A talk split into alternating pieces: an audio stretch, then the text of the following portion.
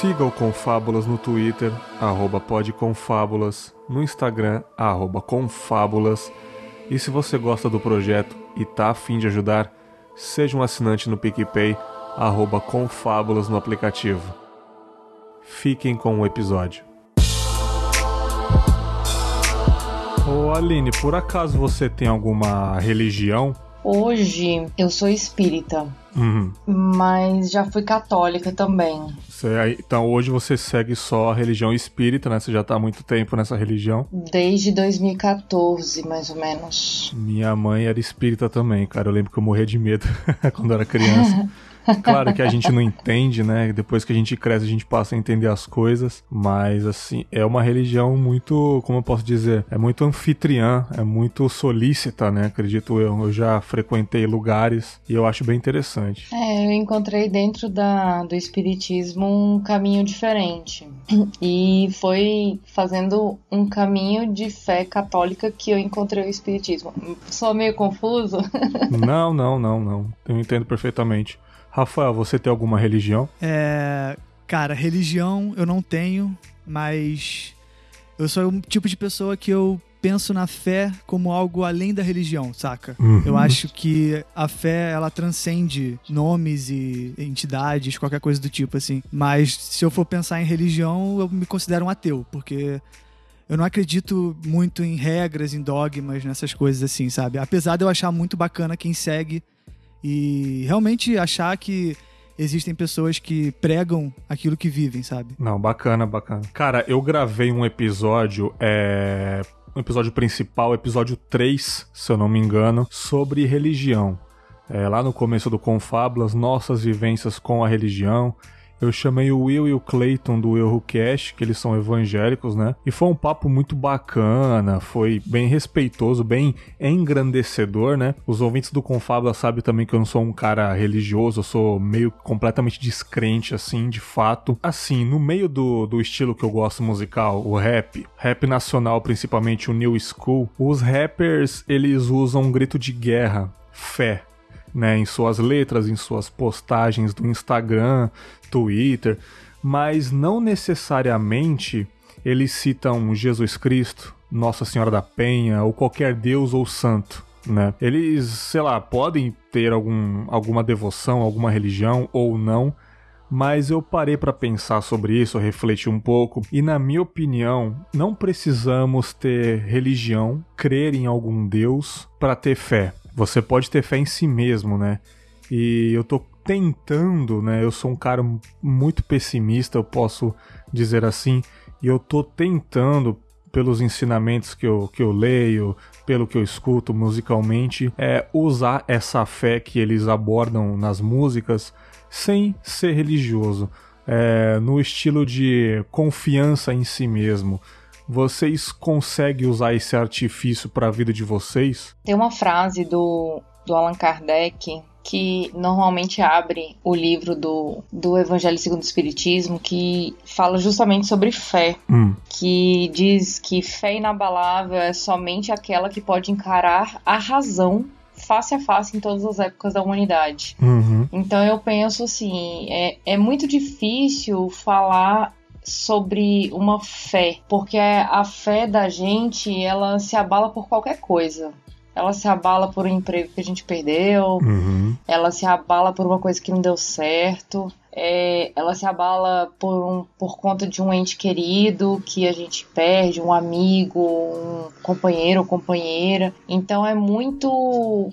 É, é muito delicado falar sobre fé e sobre o que ela representa na nossa vida. Eu tive alguns momentos na minha vida que eu me afastei muito da religião, é, eu me considerava agnóstica, que é só acreditar numa divindade, né? Mas não participar de nenhum, de nenhum culto e nada e tal. E em 2008 eu tive um, uma série de situações da minha vida que me trouxeram de volta para a religião. E, e é muito comum isso acontecer com as pessoas. Quando elas enfrentam dificuldades e não conseguem ter essa fé elas vão buscar fé em algum lugar. E eu fiz isso. Uhum. é, eu falei cara tá tudo dando errado na minha vida mesmo dando tudo certo e eu não tô sentindo que eu que eu tô indo pro caminho correto que eu eu tô com medo e tal. E aí eu fui buscar a minha fé e a- eu, eu digo que eu busco a minha fé é, nos caminhos que eu faço. Eu sou uma peregrina. Eu gosto de dizer que eu sou uma peregrina. Uhum. Eu gosto muito de viajar de mochila Olha aí. e fazer longos caminhos e tal. E eu viajei pro Peru, é, viajei pra Bolívia de mochilão, viajei muito de ônibus, Caraca. de. É, coisas que não sabem sobre a Aline. Massa, muito massa isso. E viajei e fui pra Machu Picchu, fui, peguei trem da morte na Bolívia e tal, e foi um lance bem diferente, assim, pra minha vida e tal. E nesse momento, é, a gente tava lá e tal, e, e aí eu tive contato com. como se fosse um pajé, sabe? Uhum. E ela ela falou algumas coisas e tal, e, e aí eu fiquei meio assim, de sem entender, porque eu não tava compreendendo muito o que ela tava falando, mas aí ela falou que eu precisava muito é, confiar na Pachamama que vivia dentro de mim. Uhum. E a Pachamama é a mãe terra. Sim. E eu viajei em julho, sabe? E pouco antes de viajar, a, a minha madrasta, ela me deu uma medalha de Nossa Senhora de Fátima. E aí eu falei, e, e aí eu falei, quem é Pachamama? E tá, a Pachamama é a mãe terra, a tua mãe. E aí ela apontou pra minha medalha, que eu tava usando, assim, essa medalha. E aí Olha eu aí. falei, cara, é isso. Eu acho que é isso que eu tô precisando mesmo. E coincidentemente, quando eu voltei, eu comecei a, a fazer a evangelização da igreja católica. Eu fiz a crisma. E era um momento que tinha um padre muito legal e tal. Muito acolhedor, tinha um, um discurso muito centrado, muito pertinente, que tava cabendo na minha vida naquela época. E aí eu me reaproximei da igreja católica. Então eu aprendi a, o que, que significavam os cultos, o que que... Quase fui evangelizadora Uhum. quase fui catequista e foi muito interessante na, na minha vida naquele momento essa reaproximação da fé, sabe? Uhum. E eu acho que se eu não tivesse me reaproximado não da religião, mas tipo da, da crença em si de que as coisas podem melhorar, é, eu acho que seria um ano muito, muito mais difícil do que ele foi.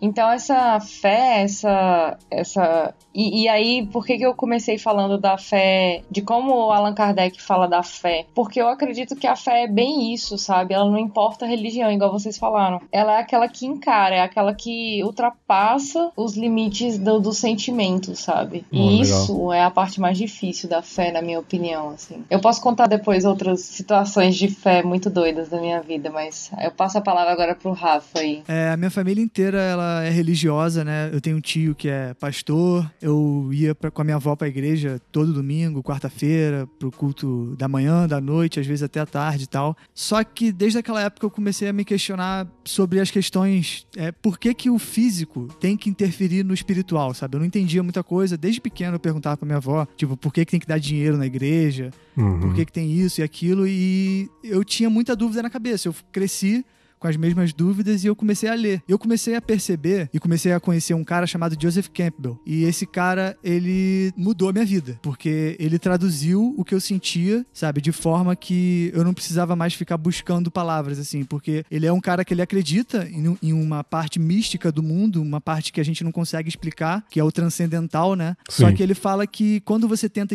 quando você tenta explicar isso, você tá saindo da- do espiritual. Sabe? Quando você, te- quando você tenta achar uma lógica em algo que não tem necessariamente a, lógica física, você perde o sentido da, da fé e do, do da espiritualidade.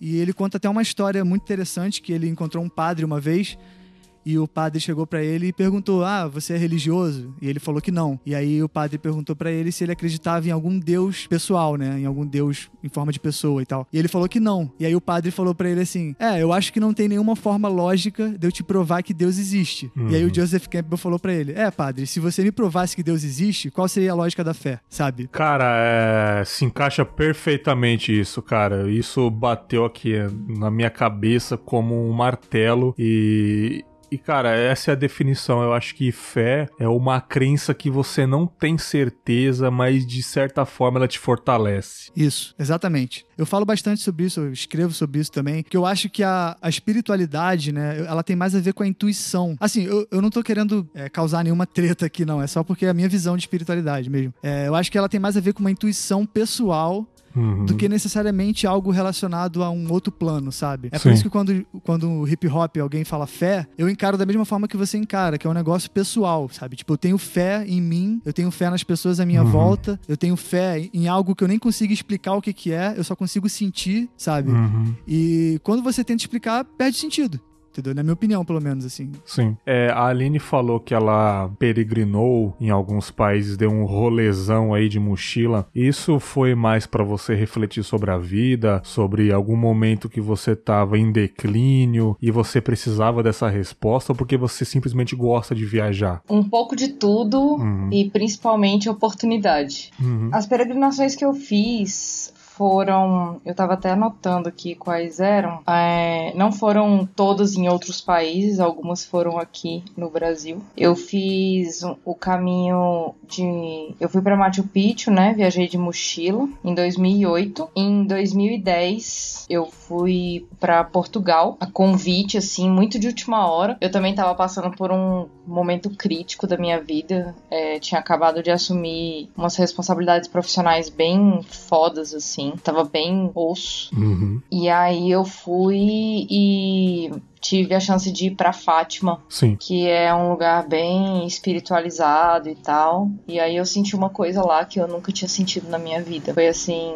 inacreditável. E eu não tava entendendo o que, que era aquilo, sabe? Sim. Aí quando foi em 2014, eu também tava passando por outra crise, assim. E tipo, eu não sei porquê. O que que me leva exatamente, assim, a fazer essas peregrinações? Tipo, eu, de repente, eu tô mexendo, sei lá, na, internet, olhando lugares novos para ir e tal. Quando eu vejo, eu tenho a chance de ir para algum lugar, assim, aparece assim, alguma coisa do meu mundo, assim, sabe? Uhum. Aí em 2014 eu fui pro caminho dos jesuítas, que é o caminho das missões, que é no Rio Grande do Sul. É um caminho que os jesuítas faziam é, quando o Brasil estava sendo colonizado para ensinar os índios guaranis a, a religião, a, a cultura cultura europeia, né? E, e você passa por várias missões, assim, que missões eram os nomes dos vilarejos construídos pelos índios guaranis e pelos jesuítas. É bem interessante, assim. E lá eu também senti a mesma coisa que senti em Fátima. Aí quando foi em 2016, eu ia fazer uma prova de concurso também. E do nada me, eu falei, cara, e eu viajo muito sozinha, assim, às vezes. Tipo, vou viajar, aí eu, ah, beleza, vou pra tal lugar, sabe? Uhum. E aí eu vou só eu e a minha mochila mochila. Cara, isso é ótimo. E em 2016 eu tive a chance de conhecer os canyons também no Rio Grande do Sul, é, é, entre o Rio Grande do Sul e Santa Catarina, o caminho dos Canyons. E no mesmo ano também eu fiz o caminho aqui no Centro-Oeste de Trindade, assim. Mas o que me faz buscar isso tudo, eu acho que é mais sorte, e eu acho que essa sorte ela acaba aparecendo na minha vida como: olha, você tá precisando de dar um reset uhum. e colocar sua cabeça no lugar. Então toda vez que eu procuro fazer uma peregrinação dessa, um caminho desse, eu tô, bota, eu tô querendo botar minha cabeça no lugar. Então então, muitas vezes eu não, assim, se eu levo o celular é só para emergência ou para marcar o caminho também, para ter um GPS, né? Sendo que em 2008, 2010 isso é, não era assim tão acessível também. Mas já Sim. em 2014 foi, assim. É, 2014, mas assim, essas viagens, a única que eu fiz mesmo, sozinha, sozinha, foi a de 2016. Porque também, quando chegava de última hora, aparecia alguém falar, ah, eu vou com você também. E aí vinha e acabava sendo uma viagem muito legal e uma pessoa que eu muitas vezes não tinha pensado em, em viajar juntos, sabe? Então, também são coisas que acontecem de, de formas inexplicáveis, assim, não tenho como dizer. Mas o que me leva a, a fazer essas viagens é colocar minha cabeça no lugar, assim. Normalmente eu tô em épocas de crise, crise pessoal, crise profissional, crise religiosa, por que não, né? Em 2014, depois do caminho das missões, eu virei espírito. Então, assim, eu acho que é tudo um processo de reencontro consigo mesmo, sabe? E também é uma retomada dessa fé, sabe? Porque Sim. na hora que você volta, assim, você fala, cara, não, relaxa, é, olha aí tudo que já aconteceu na sua vida, as coisas que que, acontecem todos os dias, você já teve situações que você já passou por isso e conseguiu resolver. Então, é uma forma também de você é, se reconectar com as coisas que dão certo também, no, nos seus próprios êxitos, nos seus próprios aprendizados. Olha, isso já aconteceu e você deu errado, mas você agora tem uma, você tem uma estratégia que pode dar certo, sabe? Cara, muito legal, muito legal esse conceito. Você disse sobre colocar a cabeça no lugar. Eu, assim, pode ser a pessoa mais ateu do mundo, mas a partir do momento que ela é um ser humano e ela tem uma cabeça, ela tem um cérebro, isso enche de pressão, isso a gente tem cargas mentais, a gente tem pressão social e a gente precisa sim é, dar um reboot, né? E a, até quando o, o Confábulas entrar de, de, de férias né, no final da temporada, eu falei, cara, eu preciso pegar o carro e eu preciso ir na praia, mas eu não quero ir na praia num belo domingão de sol. Eu quero ir na praia numa bela sexta-feira à noite, porque eu quero sentar numa pedra, eu quero olhar pro horizonte, porque foi o que eu fiz quando eu vim pro Espírito Santo, depois de um momento barra pesada. Eu sentei na pedra, olhei e recapitulei toda a minha vida dos 19 anos para trás. E esse ano, o ano passado, muitas coisas aconteceram, muitas coisas pesadas, muitas coisas emocionais. E eu preciso olhar o mar porque eu acho que isso me reseta. Eu acho que todo mundo, não necessariamente você precisa ser religioso ou vai para uma montanha se você não curte praia, se você é alérgico à areia, enfim. É, eu acho que é importante a gente fazer essa. É, a gente recapitular as nossas escolhas, as nossas decisões e se perguntar é, essa fé barra esperança para quem não é religioso, o que, que a gente vai fazer daqui para frente, né?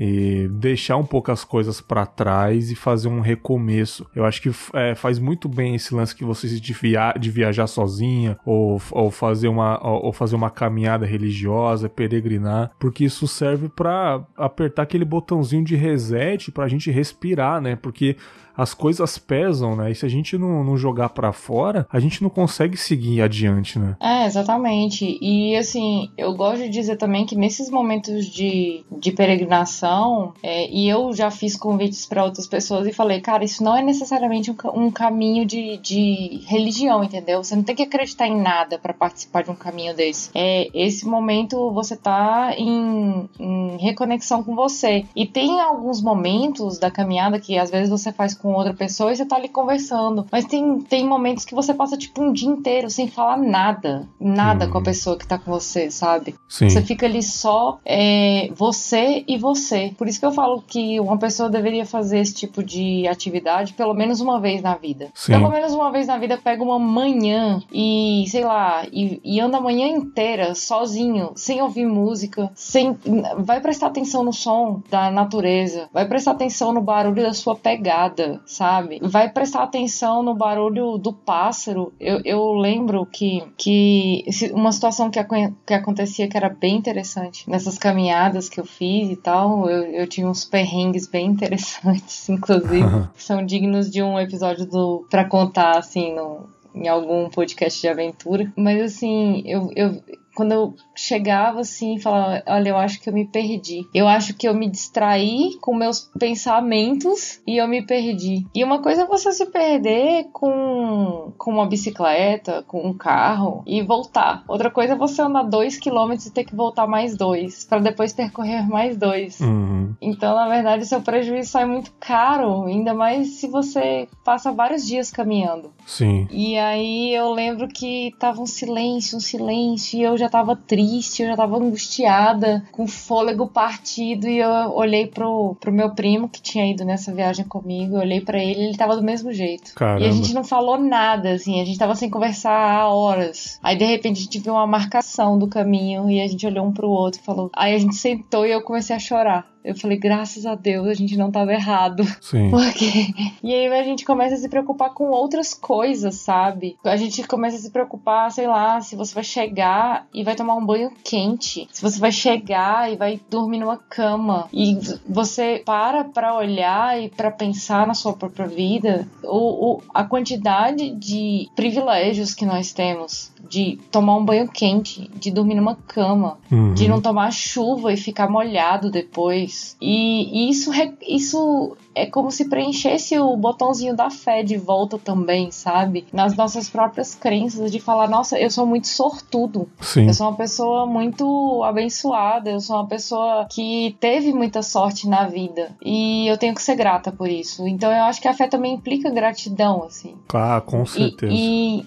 outra coisa que eu também gosto de dizer, você falando, assim, é o primeiro caminho pra gente é, recobrar as nossas próprias consciências é parar de botar a culpa em tudo e começar a colocar a culpa na gente mesmo, sabe? É de se responsabilizar pelos nossos erros, se responsabilizar. Isso aí é um fato. Não é? Se responsabilizar pelos nossos erros, se responsabilizar pelo, pelas coisas que nós já fizemos. Eu acho que é o primeiro passo. assim. Como a gente tá falando de fé, eu acho que fé, a gente já concordou, né? Eu- pelo menos eu e o Bergs, assim, não sei a Aline, a gente concordou que é algo bem pessoal, né? É algo, assim, cada um vai encarar de um jeito, cada um vai sentir um sentimento de, de gratidão por motivos diferentes, assim. A Aline falou sobre andar no silêncio, ouvir o barulho da natureza e tal, sem música. Engraçado que, pra mim, a música, ela já traz certos sentimentos que eu não consigo sentir de nenhuma outra forma. Eu, eu sempre falo isso, eu acho que a música, ela é a arte mais sensorial que tem, assim. Eu acho que é por isso que eu gosto tanto de podcast, por causa dessa, dessa questão de você não ter nenhum outro sentido assim abalado, entendeu? E eu, a música, às vezes eu ouço uma música e ela me leva pra alguns lugares que eu não consigo explicar, sabe? E, e eu não vou tentar explicar, porque é o transcendental. Então eu acho que tudo isso que você falou de se encontrar, de, de ver certa, certa imagem, imagem não no sentido de santo e tal, mas ver alguma coisa que te faz sentir bem, te faz agradecer, eu acho que isso é uma coisa muito rara e que, que às vezes acontece e a gente não percebe, sabe? E pra mim, esses momentos, eles passam despercebidos às vezes, porque eu sou meio parecido com Bergs, assim. Eu sou meio. eu Não sei se eu sou pessimista ou se eu sou apenas um niilista maluco, sei lá, mas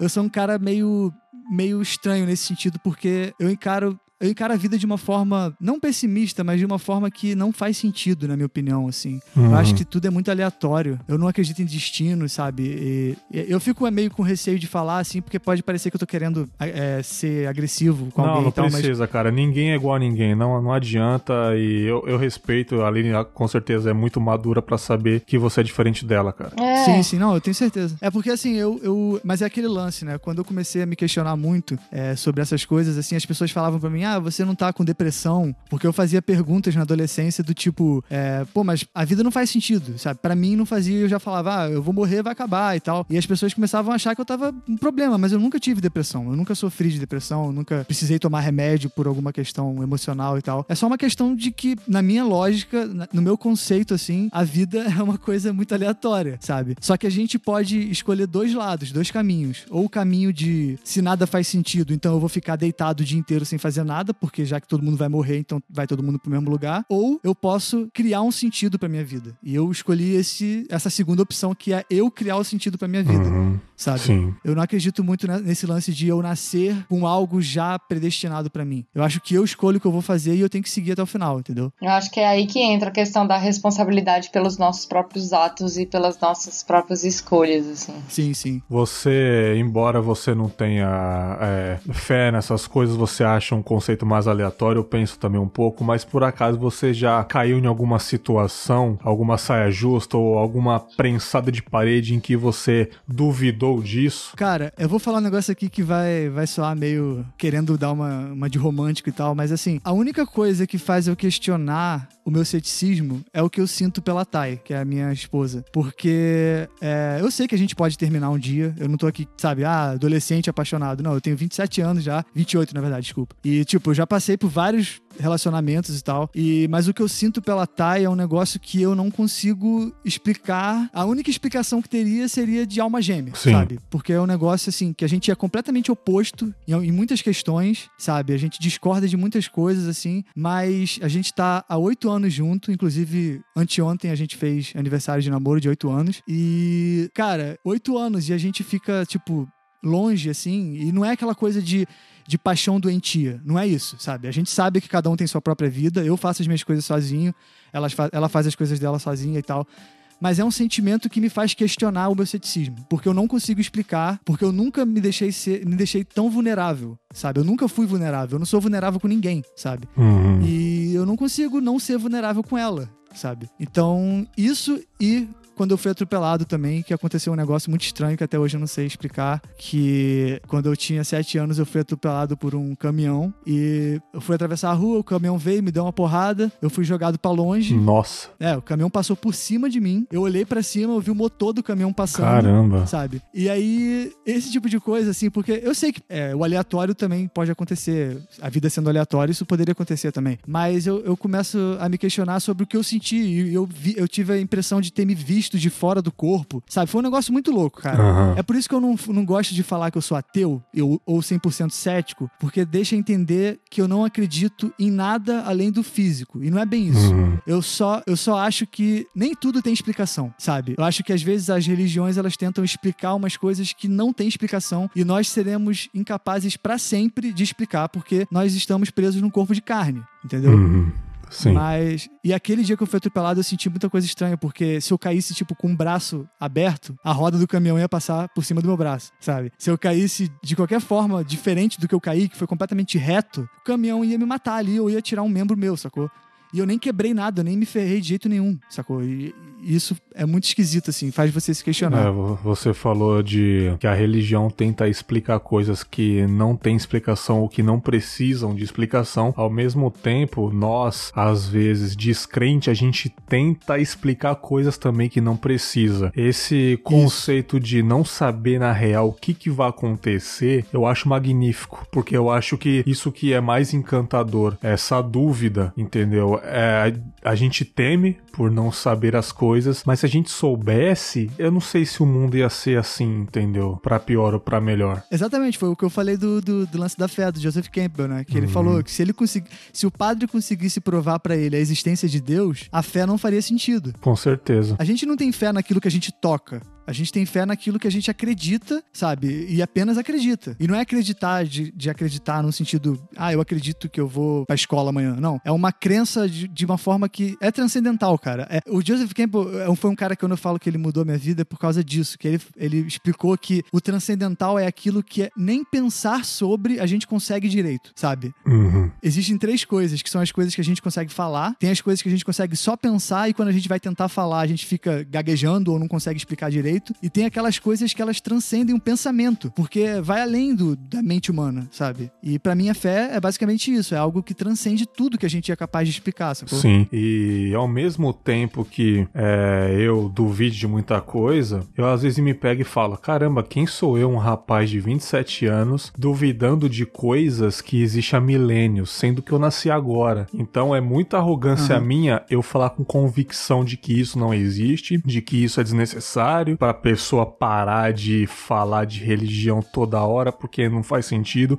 Eu prefiro guardar pra mim. Ao mesmo tempo, eu tô respeitando a opinião de uma pessoa e eu não tô cagando regra de uma coisa que existe há tanto tempo que eu meu tataravô nem sequer pensava em nascer, né? É muita é. arrogância eu chegar pra falar isso, né? Mas eu queria perguntar agora, e em casos de projetos pessoais, se vocês usam esse conceito de fé ou esperança pra organizar a vida de vocês, pra ver se o projeto vai pra frente, alguma coisa na vida de vocês, ou vocês apenas acreditam num eu vou me esforçar e talvez dê certo? Olha, eu, eu, eu sou uma pessoa que, que eu sou muito metódica. Então, eu gosto de começar uma coisa com a perspectiva de que vai dar certo sempre. E se não der certo, eu também sou uma pessoa que gosta de planejar a longo prazo e tal. Então, eu vou criando estratégias até alcançar. É, eu acho que, é claro, para tudo na nossa vida dar certo,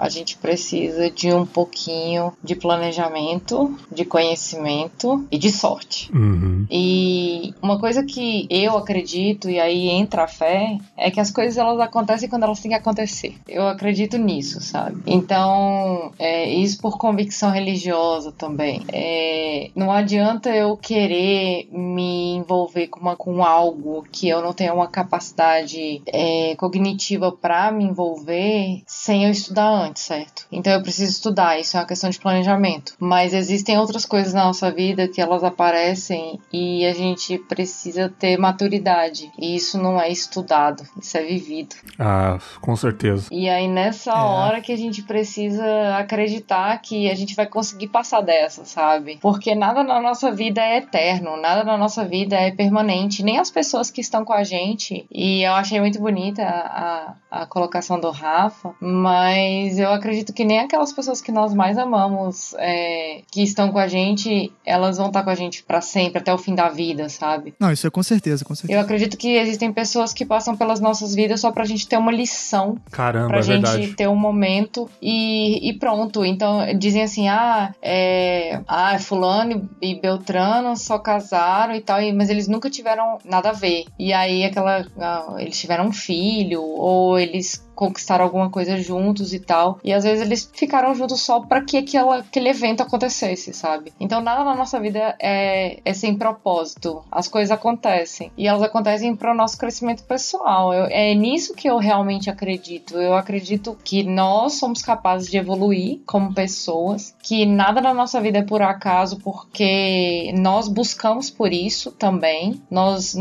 nós atraímos isso pra gente também. Então, se a gente quer é, saber mais a respeito, se a gente quer ter uma postura diferente, a gente atrai coisas no universo que vêm ao nosso encontro para que a gente consiga desenvolver isso dentro da gente. Então, por exemplo, se eu quero ser uma pessoa mais paciente, a chance de acontecer muita, muita coisa que te deixa muito impaciente é muito grande. Uhum. E a gente acaba atraindo isso pra gente. Você fala, ah, eu queria ser mais paciente. Então vai lá e acontece uma coisa, e aí eu acho que é a sua vida falando: olha aí, a chance de você ser paciente. Aí você vai e foge. Então eu acho que a vida encaminha também pra essas coisas, sabe? Para as pessoas passarem pelas nossas vidas, pelas profissões, pelas dificuldades, pelas conquistas mas nada vem na hora errada. Eu acho que é bem isso. A vida, a vida ou Deus ou como assim cada pessoa quiser chamar, ela não te entrega uma mala mais difícil que você consegue carregar, mas você Bacana. precisa malhar para você carregar essa mala. Cara, perfeito sua colocação. Eu queria saber, por exemplo, do Rafael, se ele usa esse artifício de fé para algum projeto pessoal ou se você acredita apenas no é, fazer para dar certo. Não, eu não acredito que é só fazer pra dar certo. É, é isso que eu te falo que,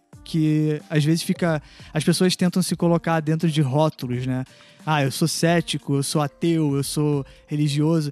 E eu, por exemplo, en- engraçado que a Aline é uma pessoa religiosa e ela é mais metódica do que eu, sabe? Eu sou uma pessoa que eu não sigo nenhum conceito religioso e tal, mas eu sou muito mais in- intuitivo, assim. Eu me importo muito mais com a minha intuição do momento. Bacana. E eu não tenho muito esse lance de, de ser metódico, sabe? Eu, eu, eu queria ter, porque às vezes eu me perco em organização e tal, mas eu acho que a intuição, quando ela fala que tudo parece que se encaminha pro lugar certo, né? A vida não te dá mais do que você pode aguentar. E eu concordo com isso, e eu volto a dizer que o, o meu único problema é quando tentam explicar isso. entendeu? Sim. Mas eu concordo. Porque eu acho que se a gente olhar em retrocesso na nossa vida, tudo faz sentido, sabe? É, eu dou o exemplo da minha mãe. A minha mãe sempre falou pra mim que, por exemplo, eu não conheço meu pai, né? É, meu pai abandonou minha mãe, eu acho que o meu pai nunca me viu. Eu não faço ideia de quem seja meu pai, não sei o nome. Mais um pra estatística do Confábulas aí. É.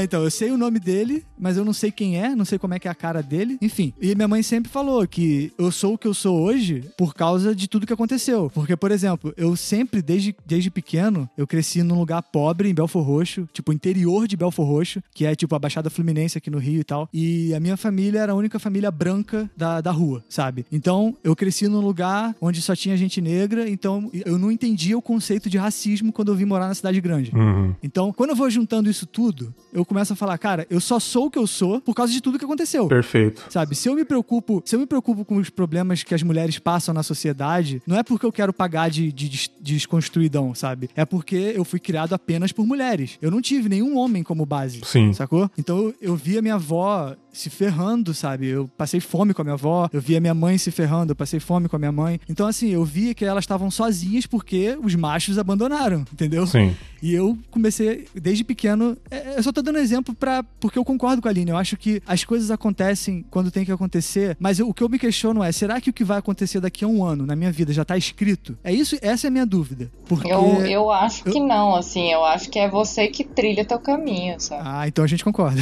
Que bacana. A Aline é religiosa e ela não acredita nisso. Isso eu acho muito interessante. É, porque eu, eu acho muito, muito vazio esse discurso de que, de que tudo tá escrito. É. E que, é, sabe, eu acho que você pode até. Eu acredito no, na ideia do propósito. Porque tem gente com. Tem criança com 3 anos de idade que faz, sei lá, poucas aulas de piano e já começa a tocar piano pra caralho. E tem criança que tenta tocar a vida inteira e não consegue tocar direito. Nunca vai ter a intuição que aquele tem. Por quê? Sabe? Qual é a explicação física e lógica disso? Sacou? Eu, eu acho, cara, que a gente não tá toa no mundo, mas eu não concordo com aquele discurso de que eu nasci para fazer tal coisa, sabe? Isso eu discordo e ainda bem que todo mundo aqui discorda.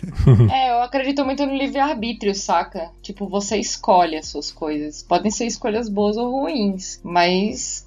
Sim. E, e eu acho que. que eu, eu acho que a gente nunca retro, é, a gente nunca entra em retrocesso, a gente nunca retroage, assim, a gente sempre evolui. A gente pode achar que, tipo, cara, ai, voltei do, pro início e tal. Não, você não voltou porque pelo menos alguma coisa você aprendeu com isso, sabe? Por mais que a gente ache que a gente tá dando passos para trás, a gente nunca tá dando passo para trás, entendeu? A gente pode só dar uma inclinada, mas é só um impulso para ir mais para frente, assim. É como eu penso. Sim, sim. Sim, concordo plenamente. Cara, é e o que eu acho, assim, até para o ano que vem, questão de renovações pessoais, é sim, não existe um caminho fixo pra gente, é, nada vai vir fácil, a gente pode usar o equilíbrio, a gente pode usar a fé, para nos impulsionar a fazer coisas que a gente quer fazer, mas não depende só da fé. Porque a fé eu acho que é uma coisa que não existe, mas a gente pode usar esse artifício como motivação. Eu não acho que seja uma entidade, eu não acho que seja nada. Eu acho que é um, um artifício motivacional para a gente usar também com a nossa força de vontade. Então, assim, independente da religião de todo mundo, eu acho que é a fé é sim importante até para um cara pessimista como eu que tento mudar cada dia, ouvintes aí religiosos budistas também que falam comigo para eu tentar deixar de ser pessimista, porque mesmo que as coisas não estão dando certo, é importante a gente tentar acreditar que vai dar certo. Senão é melhor a gente não viver mais. Então por que, a gente tá aqui se a gente não acredita? Então, mesmo que a gente está passando por perrengues, tentar acreditar num mundo melhor, mas também fazer por onde. Porque talvez isso melhore, que também não é certeza, né? Sim. Cara, eu gostei realmente desse papo. Assim, não achava que ia por esse caminho, mas como que vocês já sabem, o Confábulas é aleatório assim como o Rafael acredita aí. é, a gente vai no flow porque eu gosto de saber experiências das pessoas. E eu gostei muito da visão da Aline, cara. Uma pessoa religiosa, porém, ter uma visão diferente de uma pessoa religiosa, se é que vocês me entendem. Sim, sim, exatamente. E, pô, Rafael com essa visão Também. cética, porém, é um cara que eu acho que não é. No fundo, no fundo, não é. Mesmo que ele não acredite, é... eu acho que você não é, sacou? Eu penso nisso muito, cara, porque é o que eu te falo. Eu tenho umas questões que eu falo às vezes para as pessoas que são mais religiosas e as pessoas falam, cara, mas isso aí que você tá falando, eu que sou religioso, eu acho maluquice. Eu falo, porra, mas como assim? Sabe, tipo, Então é. E realmente, cara, eu, eu, eu me questiono sobre isso também. Mas é bom se questionar. Se questionar todo dia, a gente questiona das pessoas, porque não se questionar também, né? Porque a gente não vai ser igual daqui cinco anos, por exemplo. Então, valeu a pena essa, essa questão nossa, né? Cara, é, queria agradecer profundamente a vocês. É, um papo excelente, maravilhoso, reflexões aí. Um dos últimos reflexões do ano. E estou quase encerrando quando esse episódio sair. Agradecer primeiramente a Aline, que finalmente gravou no Confábulas, né? Estamos combinando há três, quatro meses aí de gravar e ela tem uma vida muito agitada, mais do que eu. Mas pra quem não conhece o seu trabalho fantástico aí, fala um pouco do seu podcast e o que você quiser, fica à vontade. Ah, para quem não me conhece, é, eu sou host do Olhares Podcast. É um podcast que fala sobre as visões do mundo, sobre as mulheres e, e com as convidadas que nós trazemos, nós trazemos também novos olhares sobre a participação das mulheres na sociedade, sobre as suas lutas e sobre o feminismo é, no seu sentido mais literal, politizado e não violento. É, nós estamos disponíveis é, em todas as plataformas de podcast, Uhum. no Spotify também, no Deezer e nós também temos é, e também estamos nas redes sociais como Olhares Podcast e é possível também ouvir lá no nosso site, onde a gente também publica artigos, é, entrevistas, que é o olharespodcast.com.br. Muito bacana. Se vocês ouviram a Aline aqui e não sabem quem é ela, eu gosto de fazer isso, chamar uma pessoa de um podcast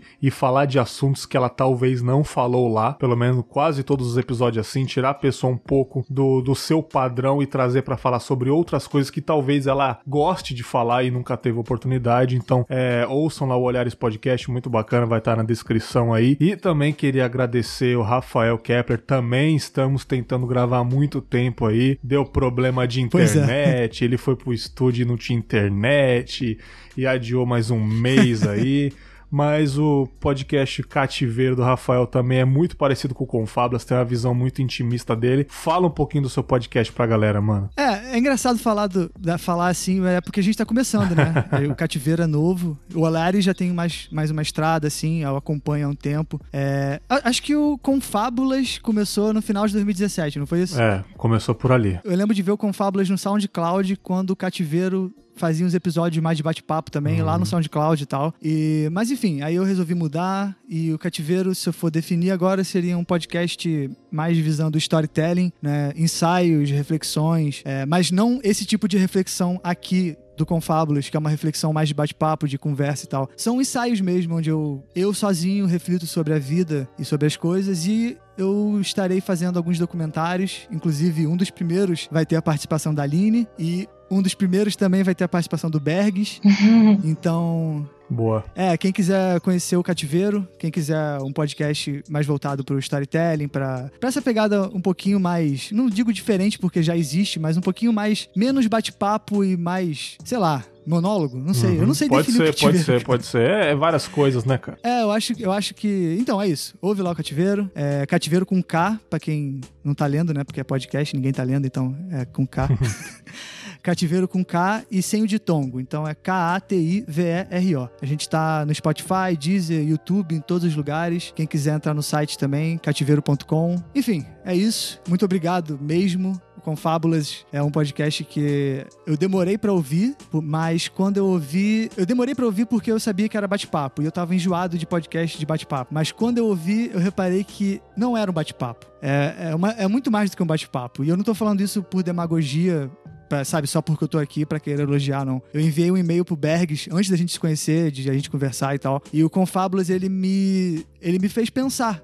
E eu acho que dentro da podosfera, assim como Olhares e alguns outros podcasts que estão surgindo agora, mas os podcasts mais antigos e tal, de bate-papo, assim, é muito difícil ter um podcast que te faça pensar, sabe? Uhum. Eu acho que tem muito podcast por aí que vai te fazer rir, no sentido de fazer piadas bobas e tal, e não tem problema nenhum. Eu, eu ouço vários, mas eu acho que eu, o Confábulas veio num momento na minha vida que eu tava passando dos 27 pro 28 e eu tava mudando a minha cabeça e eu comecei a refletir sobre a vida. E eu queria agradecer ao Bergs e queria dizer pra você. Eu sei que você um dia talvez o Confábulas acabe, porque você mesmo fala isso no podcast. Tudo tem um fim. É, Ele vive falando isso, né? Vive cantando essa pedra. Mas eu quero dizer, cara, que mesmo que tenha um fim, Inclusive, o que eu vou falar agora tem um pouco a ver com o nosso assunto aqui. Mesmo que o Confablas tenha um fim, ele vai ser eterno. Porque tudo que é bom e tudo que marca pessoas é eterno. Então, muito obrigado por, sei lá, me convidar e é uma honra estar aqui de verdade. Pô, cara, muito foda. É, para mim também, viu? Para mim também foi. Eu vou endossar todas as coisas que o Rafa falou, porque o cativeiro surgiu na, na minha vida também num, numa época bem conturbada de mudança de vida e foi ouvindo uns dois episódios que também me ajudou aí nessa, nessa trajetória de acreditar mais em mim. Então, realmente, é, se um dia o Confábulas acabar, eu acho que não acaba, mas se um dia ele acabar, é, enquanto ele durou, conforme a gente já disse hoje, ele com certeza atingiu aí muita, muitas vivências e serviu para orientar muita gente aí com a fala de outras pessoas. Cara, eu não quero nem falar nada, não sei o que dizer, apenas sentir, né? Eu estou com frio e com fome depois desses comentários. É, pô, cara, obrigado, cara. Estamos aí tentando fazer algo diferente. Esse foi o intuito do Confábulas desde o começo. E como eu disse, está quase acabando. Eu acho que tem alguns episódios depois desse daqui. E nos vemos aí na próxima temporada. Nos vemos no meio do caminho com alguma coisa que talvez pode aparecer, sempre se renovando. E claro, tendo fé nas nossas coisas pessoais. Muito obrigado para quem ouviu até aqui. Um grande abraço e tchau!